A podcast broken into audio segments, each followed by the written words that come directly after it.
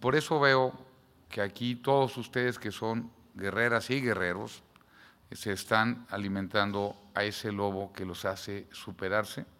que a pesar de todas y cada una de las dificultades y obstáculos que se han enfrentado en su vida, tanto ustedes como sus padres, como su familia,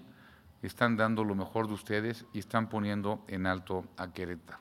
De corazón a todas y a todos los atletas, felicidades.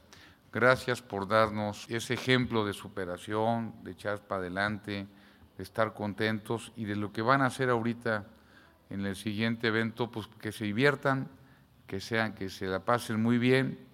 que sobre todo den todo y que se acuerden que tienen 2.5 millones de personas que está atrás de cada uno de ustedes diciéndoles gracias,